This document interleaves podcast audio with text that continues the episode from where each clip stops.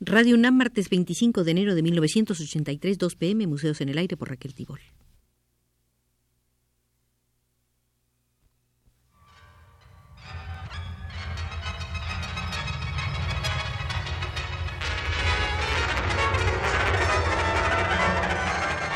Museos en el Aire.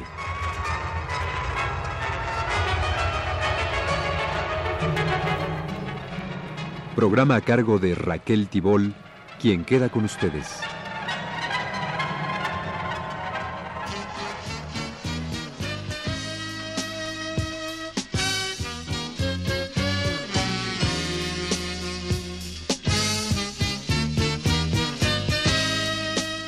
En el Museo de la Percepción Estética y Artística nos aguarda el director Alfredo de la Paz para encaminar la última visita que en ese museo haremos a la sala de Pierre Bourdieu,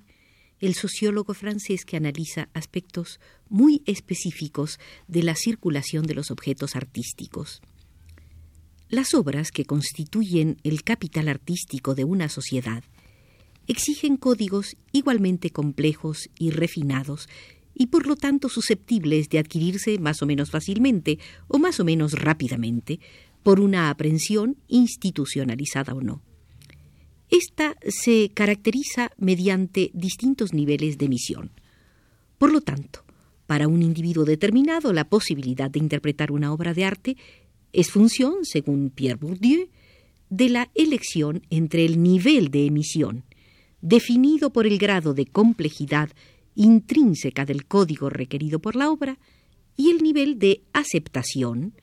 definido como el grado el, el que este individuo domina el código social, también este más o menos adecuado al código requerido por la obra. Es decir, todo individuo posee, en el sentido indicado por Bourdieu, una capacidad definida y limitada de aprehensión de la información propuesta por la obra, capacidad que es función del conocimiento que tiene del código genérico del tipo de mensaje considerado. Cuando el mensaje excede a sus posibilidades de aprehensión, el espectador no tiene más elección que la de desinteresarse de lo que se le presenta como una mezcla sin rima ni razón, como un juego de formas o colores desprovistos de cualquier necesidad, o bien la de aplicar los códigos de que dispone sin interrogarse acerca de su adecuación o pertinencia. En el estudio El amor del arte, de Pierre Bourdieu y Alain Darbel, se enfoca el problema del museo de arte. El estudio encierra una extensa documentación sobre investigación sociológica en el campo del museo, algunos instrumentos teóricos para la interpretación crítica de la cultura y del arte en la sociedad occidental contemporánea. El amor del arte ofrece una contribución decisiva al conocimiento de las funciones del museo, no sólo por el análisis específico llevado a cabo acerca de la relación entre los museos de arte y su público, sino también por las generalizaciones que propone acerca de la relación existente entre los demás medios culturales y su público, llegando a la formulación de leyes de la difusión cultural ignoradas con demasiada frecuencia por quien actúa en el terreno de la política cultural con objetivos reformistas y democratizadores.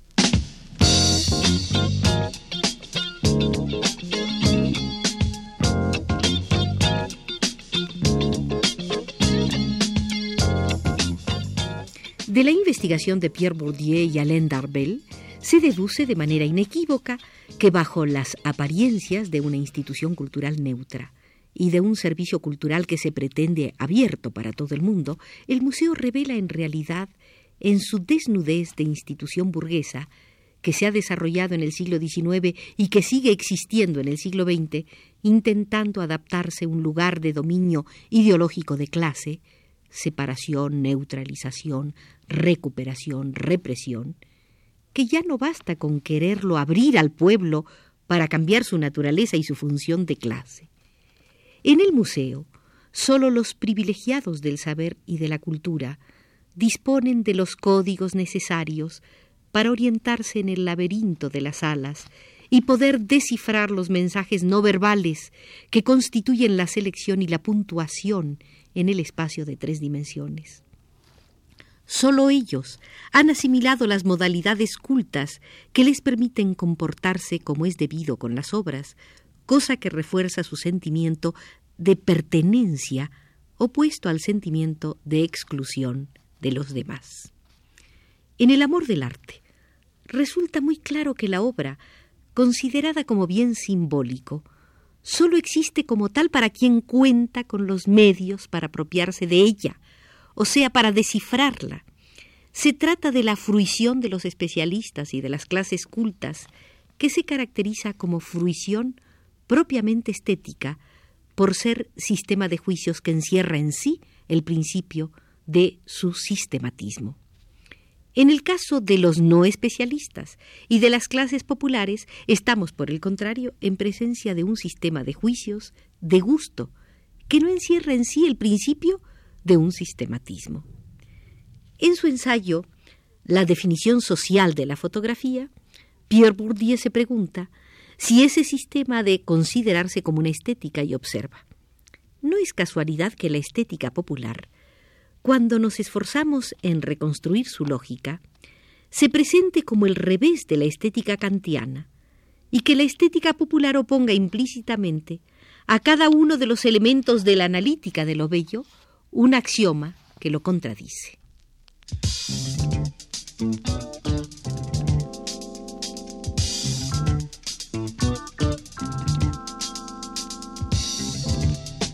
Si desde el punto de vista de la sociología, que trata los sistemas de valores como hechos distintos que sólo difieren por su carácter imperativo y su orientación última, prácticas y obras como la fotografía popular pueden parecerle al esteta una antiestética. Se remontan objetivamente a la estética y ver en ellas la expresión de una estética popular, olvidando que las experiencias correspondientes a tales prácticas no tienen nada que ver con la búsqueda de la belleza en sí y de por sí, supondría caer en una especie de etnocentrismo inverso, incluso como pueden describirse como análogas en otro orden a las que la contemplación o la producción de las obras de arte procuran a los artistas y a los estetas. El juicio de gusto analizado por Kant presupone una experiencia vivida distinta que, como la experiencia popular de lo bello, está socialmente condicionada y que en todo caso nunca es independiente de aquellas condiciones sociales que hacen posibles las personas de gusto.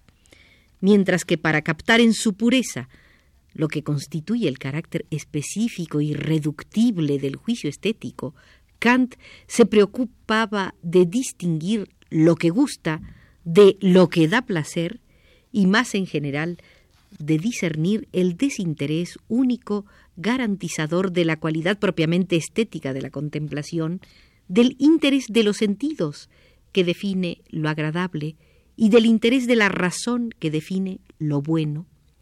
Los sujetos de las clases populares que esperan de toda imagen que ésta desarrolle explícitamente una función, aunque sea tan solo la del signo, manifiestan en todos sus juicios la referencia, a veces casi explícita, a las normas de la moral y del gusto. Tanto si expresan una condena como una alabanza, su apreciación se refiere a un sistema de normas cuyo principio siempre es ético. Así, por ejemplo, la fotografía de un soldado muerto puede suscitar juicios solo en apariencia contradictorios, o sea, en sus aplicaciones particulares. Estos juicios opuestos remiten, en realidad, a una estética que subordina completamente el significante al significado y que la fotografía realiza mejor que otras artes. Al enfrentarse con el problema crucial de las modalidades de aprehensión de la obra de arte por encima de las interpretaciones idealistas mixtificadoras, Bourdieu y Darbel observan que la sociología establece a un mismo tiempo lógica y experimentalmente que la aprehensión adecuada de la obra cultural y en particular de la obra de cultura docta presupone, para que se realice el acto del descifre, la posesión de la clave según la cual está codificada la obra. Ya no se trata de aceptar que lo bello es aquello que gusta sin tener su concepto, sino más bien definir las condiciones sociales que hacen posible esta experiencia y aquellos para quienes esta es posible, los aficionados al arte, hombres de gusto.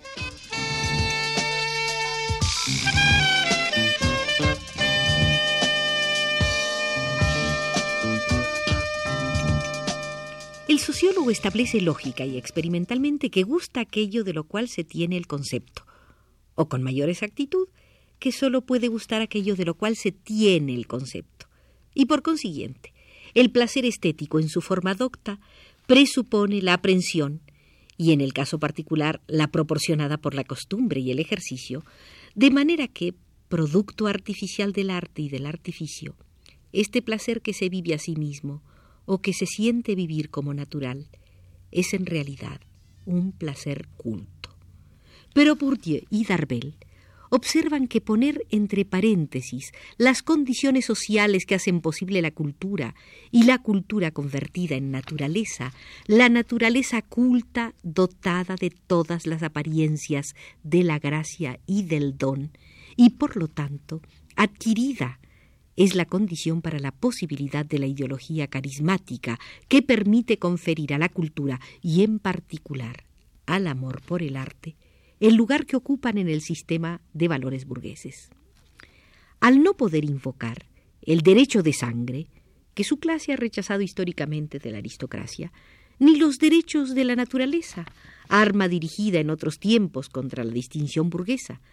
ni las virtudes ascéticas que permitían a los emprendedores de la primera generación justificar su éxito con su mérito, el heredero de los privilegios burgueses puede apelar a la naturaleza cultural y a la cultura convertida en naturaleza, a lo que se llama en algunas ocasiones la clase, con una especie de lapsus revelador, a la educación en el sentido de producto de la educación, que parece no deberle nada a la educación, y a la distinción, gracia que es mérito y mérito que es gracia. Mérito no adquirido que justifica las adquisiciones no merecidas, es decir, la herencia. Para que la cultura pueda desempeñar su función de legitimadora de los privilegios heredados, es necesario y suficiente que se olvide o niegue el nexo, a un mismo tiempo claro y oculto, entre la cultura y la educación. La consagración de la cultura y del arte, esta moneda de lo absoluto adorada por una sociedad sujeta a lo absoluto de la moneda, desempeña una función vital contribuyendo a la consagración del orden social. Si esta es la función de la cultura, y si el amor por el arte es el signo vivo de la elección que separa, como una barrera invisible e insuperable, a aquellos tocados por él de los que no han recibido esta gracia, se comprende que los museos traicionen su verdadera función, que es la de reforzar entre unos el sentimiento de la pertenencia y entre otros el sentimiento de la exclusión. El museo ofrece a todo el mundo, como una herencia pública, los monumentos de un esplendor pasado, liberación ficticia, puesto que la entrada libre también es facultativa,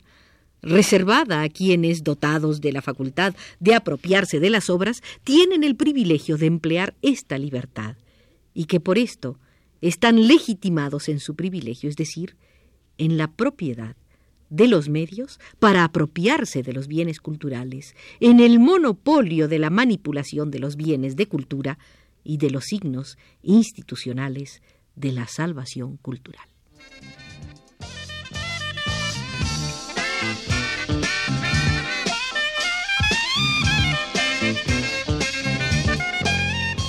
Guiados por el profesor Alfredo de Paz, hemos visitado la sala Pierre Bourdieu del Museo de la Percepción Estética y Artística, donde hemos adquirido indudablemente mejores instrumentos de crítica. Pero ya nos retiramos porque así nos lo indica José Gutiérrez desde los controles.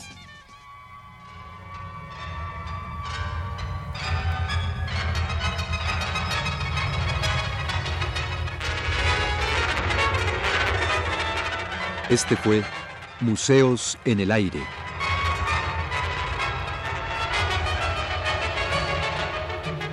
el programa de Raquel Tibol que se transmite todos los martes a las 14 horas.